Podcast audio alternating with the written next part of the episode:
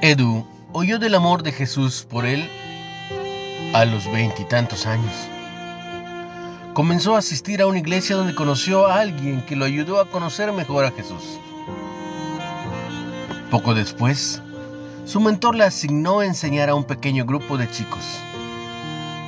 Con los años, Dios puso en su corazón ayudar a jóvenes en situación de riesgo en su ciudad, visitar ancianos y mostrar hospitalidad a otros, todo para la honra de Dios. Ahora, casi con 60 años, explica cuán agradecido está de que le enseñaran temprano a servir. Mi corazón rebosa por compartir la esperanza que hay en Jesús. ¿Qué podría ser mejor que servirle? Timoteo era un niño cuando su madre y su abuela influyeron en su fe. Velo en 2 de Timoteo 1.5.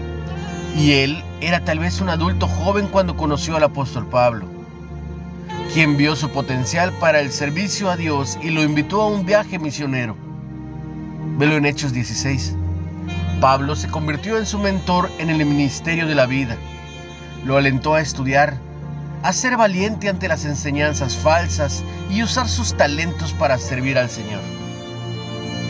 ¿Por qué quería Pablo que Timoteo fuera fiel para servir a Dios? Porque esperamos en el Dios viviente, que es el Salvador de todos los hombres, escribió. Jesús es nuestra esperanza y el Salvador del mundo. ¿Qué podría ser mejor que servirle?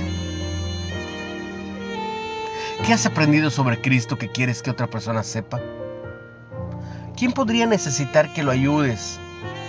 ¿Y de quién podrías necesitar ayuda?